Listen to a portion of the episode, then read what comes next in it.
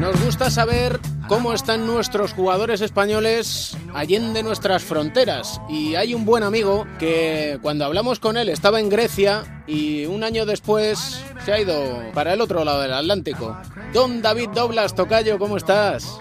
Muy buenas, buenos días o buenas tardes, o ya no sé ni lo que es por ahí, ya tengo un lío horario que no puedo poner. O buenas noches, vete tú a saber cuando nuestros queridos oyentes estén dándole al play. pues buenas, ah, pues es verdad, buenas noches. Claro.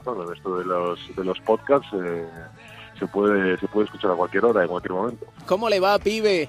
Bueno, pues todo bien, che estuve bien, disfrutando una experiencia muy bonita.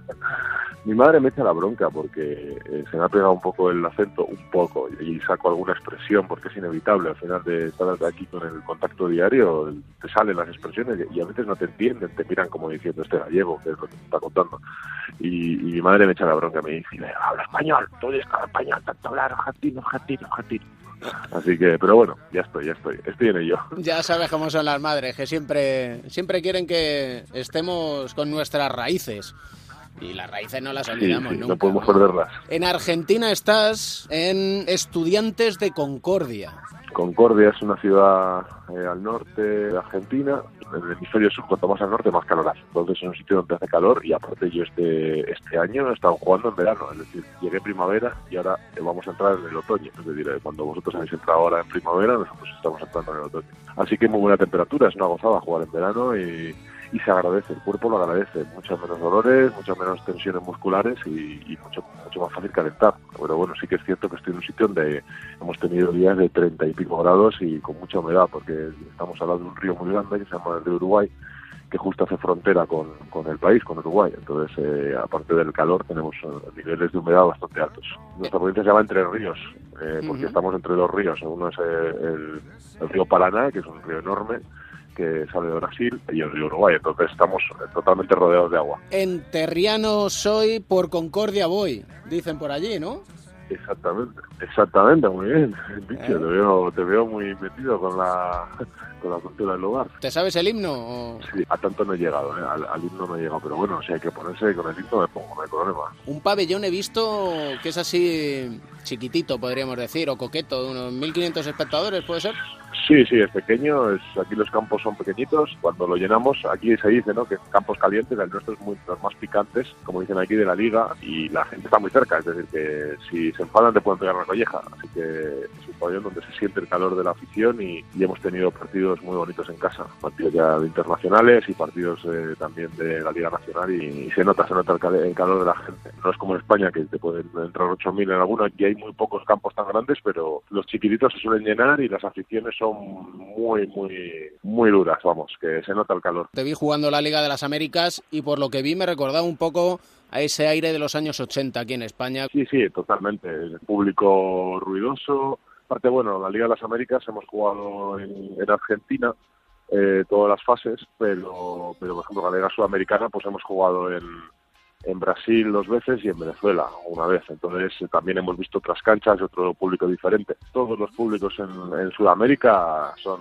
son con corazón, es decir, con sangre.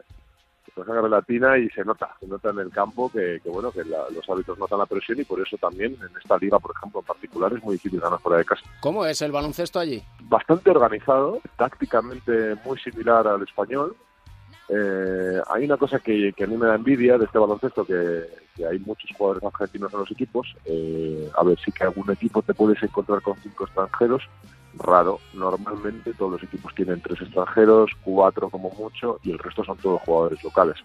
Entonces, pues, pues, pues sana envidia, sana envidia de ver eh, una liga que funciona, que cada año va mejor, eh, cada año incluso se paga más, invierte más y, se fichan mejores jugadores. Eh, para mí ahora mismo es una de las ligas más atractivas del mundo, sí te puedo decir, y ya no te digo para el jugador español, porque compartimos idioma y, e idiosincrasia, es decir, que es muy parecida la cultura y la forma de vivir. Entonces me ha sorprendido positivamente y, aparte luego es una liga muy igualada, no hay tantas diferencias y no hay, a ver sí que hay un par de equipos que presupuestariamente están por encima del resto, pero todos los equipos son ganables, se puede luchar por la liga, se puede luchar por la copa y por competiciones así, porque aquí hay, hemos jugado ya, ni sé las competiciones hemos jugado, hemos jugado un torneo de apertura, la Liga Sudafricana, la Liga de las Américas, eh, estamos con la liga y y luego tenemos el playoff. Parte del playoff son, entran 16, la liga de 20 y entran 16. Hay muchos partidos durante el año. Pero está, muchos partidos. Pero está bien organizado, es decir, el aficionado sabe a qué estáis jugando, ¿no? En cada momento. Sí, sí, sí. A ver, eh, sí que es cierto que el aficionado tiene mucho mucho número de partidos, pero igual en una semana tiene tres partidos, pero otra semana no tiene partidos, ¿no? Porque normalmente hacemos giras, que se llaman. Entonces eh, nos vamos de viaje para ahorrar en el viaje también y ahorrar costos, pues igual nos vamos una semana eh, a viajar y jugamos igual un lunes, un miércoles y un, viernes, porque el país es muy largo. Hay una distancia entre el equipo al norte y el equipo al sur, que son casi 3.000, no, casi no, o 3.000 y pico kilómetros. Entonces, eh, al final hay que ahorrar y también los, viajes no son fáciles, muchas veces se hacen en autobús, eh, salvo los viajes más al sur que se hacen en avión, pero los del norte se hacen en autobús y hemos tenido, pues ya te digo, viajes de, de 18 horas. Así que el que quiera venir a Argentina se tiene que preparar para viajar. viajar mucho. Pero 18 horas. Es bonito jugar partidos. 18 horas, sí. Salta era una de las giras.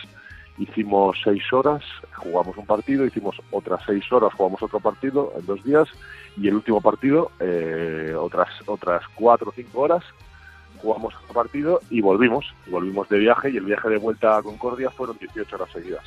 se hace equipo, después de 18 horas en un autobús se hace equipo. Una de dos, o se, hace, o se hace equipo o os tiráis la pizza a la cabeza.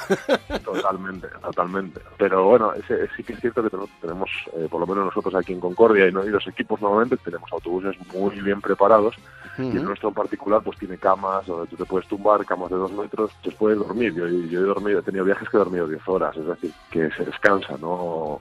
Incluso a veces mejor que en España, que en los autobuses que tenemos en España, por lo menos por la gente de mi tamaño, no te creas que son nada cómodos y he tenido viajes horrendos en España de 6-7 horas a Andorra y llegar con la espalda y con las piernas, pues casi, casi dejarlas en San Sebastián cuando jugaba allí. Te estuve viendo en la Liga de las Américas, perdisteis en semis ante San Lorenzo, que hay un jugador, Gabriel Deck. Sí, yo creo que, que Gaby Deck eh, va, va, si, no, si no va a acabar en España en la temporada que viene, acabará en algún equipo de los de arriba de Europa, seguro, porque es un jugador eh, que está, yo creo que incluso ya va sobrado completamente en esta liga, es decir, eh, se le queda pequeña y tiene ese carácter, esa calidad, ese talento y todavía por aprender y por formarse em, para ser un grande. Así que yo creo que será el próximo, el próximo que incluso si él quiere eh, pueda llegar a, la NBA. La verdad que es, es sorprendente la ambición que tiene, cómo juega eh, es muy prácticamente imposible parar. Nosotros hemos metido 30 en la semifinal y fue el MVP encima de la, de la final. Pero bueno, a ver, nosotros hemos llegado a la Final Four con el presupuesto más bajo de toda la Liga Argentina y nos hemos colado en una Final Four de los, de los cuatro mejores de, de toda América Latina, en toda Sudamérica. Estamos eh, que, que, no nos lo creemos. Un viaje increíble, la verdad, que hemos tenido. ¿Y qué tal es Don Lucas Victoriano como entrenador? Uf, pues nos ha sorprendido. A mí me ha sorprendido. Eh, no me esperaba que estuviese tan preparado su primer año es decir, al final, cuando tienes tu primer año cometes muchos errores y, pues hay, los entrenadores a veces tienen muchos miedos y se protegen, ¿no? Con, con, muchas con muchos vicios raros, pero pero no, no, Lucas viene con una mentalidad muy moderna, ha estudiado mucho, eh, más allá de los aspectos técnico, técnico-tácticos, aparte es, es un entrenador, aunque sea argentino, está afincado en Madrid, es decir, que tiene mucho contacto con, el Real Madrid, entrenadores españoles, y ha viajado mucho, ha estado en muchos equipos de segundo, de equipos de categorías inferiores, ha estudiado todo, pues, muchos temas de psicología, emociones, un montón de cosas que se notan luego cómo las implementan en el campo. Y bueno, es un jugador atípico, nos da mucha libertad, nos deja opinar. Bueno, no sé si invito a la gente que busque un poco, hay algún vídeo por ahí muy interesante de algún partido que es que nos, pues cómo nos deja hablar, cómo nos deja opinar en momentos súper calientes del partido.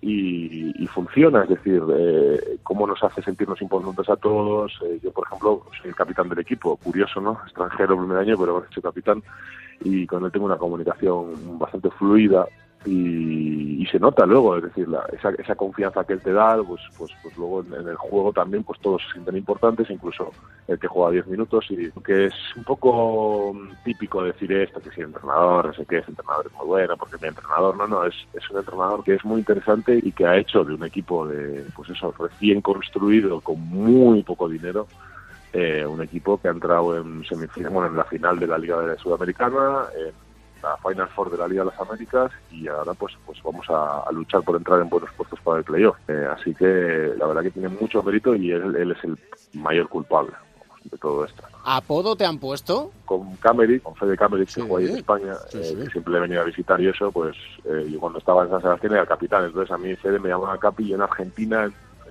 el pueblo de nivel, que siempre iba a él, y yo soy el Capi, Capi, Capi, Capi, no tengo nombre aquí pero sí que en el equipo me llaman Capi, ahora porque soy el capitán, pero tampoco me han, me han metido el apodo. Sí que es cierto que son muy rápidos, ¿eh? Todavía yo creo que no he hecho ninguna gorda como para que me digan, pues tal, el, yo qué sé, el gallego loco o el no sé qué, o...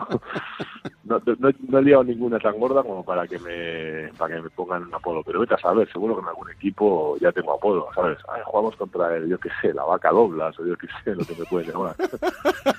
Cualquier cosa, ya me ha encantado en alguna pista, bueno, el, el, en la semifinal contra San Lorenzo me cantó todo el campo y esa. Pero bueno, eso está bien, cuando te cantan es porque realmente les estás haciendo daño y les estás jugando bien, así que... ¿Qué te cantaron? Eh, no sé si se puede decir. No, no me sí. insultaron, me decían el gordo, el gordo selaco, el gordo selaco. Imagínate todo el campo gritando eso, yo me reía, yo me, yo me partía la caja de risa, claro. Y a mí me hace gracia, los argentinos cantándote algo, ¿qué más puedo pedir yo? Que me encanta me encanta que me, que me, que me metan que me metan caña y que se rían y eso, a mí me gusta eso, es lo, me parece lo más bonito del básquet, siempre que sea con respeto, ¿no? Y aparte el partido fue picante, fue duro y, y tuvimos, tuvimos, enfrentamientos, bien, ¿eh? todo desde la honestidad. Y al acabar el partido, pues eh, que tenía justo la entrevista con la, con la televisión, de la DirecTV de la FIBA y eso, y, pues la gente ah, todavía silbaba un poco, y me puse, les aplaudí un poco, entonces todo el campo me aplaudió y bueno, quedó, quedó bastante bonito. Saben acabar el partido y decirte, oye, buen partido David, o tal, o qué bien lo habéis hecho esta temporada, es decir, que no hay, no hay tampoco revanchismo, hay bastante buen rollo entre afición y jugadores. Recuerdo siempre uno de mis primeros carnets de socio, lo puedo decir tranquilamente, del Estudiantes, no de Concordia, sino del de, sí. del de Madrid, siempre en la parte de atrás ponía rivales dentro de la cancha, amigos fuera de ella. Totalmente, aparte el Estu también es un ejemplo del club, ¿no? Y, y, siempre me ha gustado, ¿no? Como, como trabaja la cantera y cómo traslada también pues un lema como este, ¿no? Que parece una tontería, pero que luego se puede hacer norma, ¿no? De, para un equipo de formación como es estudiantes, ¿no? Y que, y que es una, es bonito decir eso. Tú en la cancha puedes ser tu peor enemigo, pero luego fuera le puedes le tienes que poder mirar a los ojos y decir mira nos hemos matado pero pero luego nos podemos ir a tomar algo sin ningún problema sabes y eso es eso en formación creo que, que, que es precioso no de poder transmitir esto y que no haya a veces estos revanchismos que que hay, ¿no? Y que, y que hacen tanto daño a veces al básquet, ¿no? Si te gana uno, pues dices, no, y, oye, pues mira, voy a aprender de ti que me has ganado por algo, ¿no? Exactamente, y dejar los fanatismos a un lado, dejar los fanatismos para otras cosas, ¿no? Y que va a haber un partido de baloncesto o el que juega un partido de baloncesto también sepa disfrutar de, de, de un rival que es mejor que tú, de, de una, es una afición que anima más que tú, de, y, y, y a, aprender a, a, a, disfrutar eso. Yo, por ejemplo, en esta semifinal, ahora estoy realmente empezando a disfrutar del baloncesto con la mayoría de edad, ¿no? Cuando soy veterano, pero yo disfruté el partido, es decir, que la gente, como nos gritaba, eh, jugar contra un rival que es totalmente superior a ti, pero que tú aún así le plantas cara hasta, hasta casi entrado el tercer cuarto y, y bueno, pues es una gozada, a mí es lo más bonito del básquet esto, ¿verdad? Que sepas que lo sé que te echamos de menos aquí en las canchas españolas, ¿eh? yo también, yo también lo he hecho de menos. La última, una de las últimas entrevistas que vuestras, que Pedro John Parr, que yo jugué con él ahí en San Sebastián, pues la estuve siguiendo y, y también pues me, me, apunto a todas las cosas que dijo él, ¿no? De, de todo el tema de, de jugador español, que no está de moda, que, que, que, está tendiendo a irse fuera y, y te digo que cada año va a ser va a ser mayor el éxodo porque hay oportunidades para los jugadores españoles fuera, se nos empieza, se nos trata mejor, yo por lo menos en Argentina estoy, estoy sintiendo mejor tratado que muchos años en España y mucho más respetado. Y, al final pues en cuanto le quito un poquito la cobardía esta que tenemos por histórica no por, siempre haber tenido una liga tan buena en España a salir empezar a salir fuera a otras ligas te digo que luego nos van a echar de menos igual no tanto a los viejos como yo pero pero sí que nos van a echar de menos te digo yo porque porque al final una liga y los tíos en Argentina de jugador local es identidad y si pierdes identidad mm, el jugador extranjero a no ser que se quede y y sea constante y sea un buen jugador, eh, no te la va a dar, no te la va a dar. Si pierdes identidad estás muerto directamente. Esto lo digo yo, es frase mía, ¿eh? no, es, que vaya a sacar el titular. No, y lo aprovecha y lo aprovechan otras ligas, pues por ejemplo como la Euroliga, pues que, está deseando, deseando que esto pase para, para poder cerrar, para poder cerrar la vida ellos mismos. Pues sí, cada cual con su guerra y al final pagáis vosotros, que son los jugadores, pero para eso estamos algunos rebeldes, para acordarnos de vosotros, para mostraros nuestro respeto, nuestro cariño, admiración y seguimiento, porque creo que, mira, nos abrís también los ojos, ¿eh? porque yo no había visto el básquet argentino y el otro día vi a Gaby Deck, Tortuga Deck le llaman, y dije, pues para ser tortuga no veas tú cómo las enchufa. Yo no te quiero adelantar nada, pero, yo creo que puede, puede que esté por España en la temporada que viene puede que esté por España. Mira qué bombazo te traigo. Ahí estamos. Eh, pero es lo que se oye, el run run, ¿eh? El run run, el run run. Pero ojalá, ojalá, porque de verdad que es un jugador interesante. Es un jugador interesante y que puede jugar bien en España.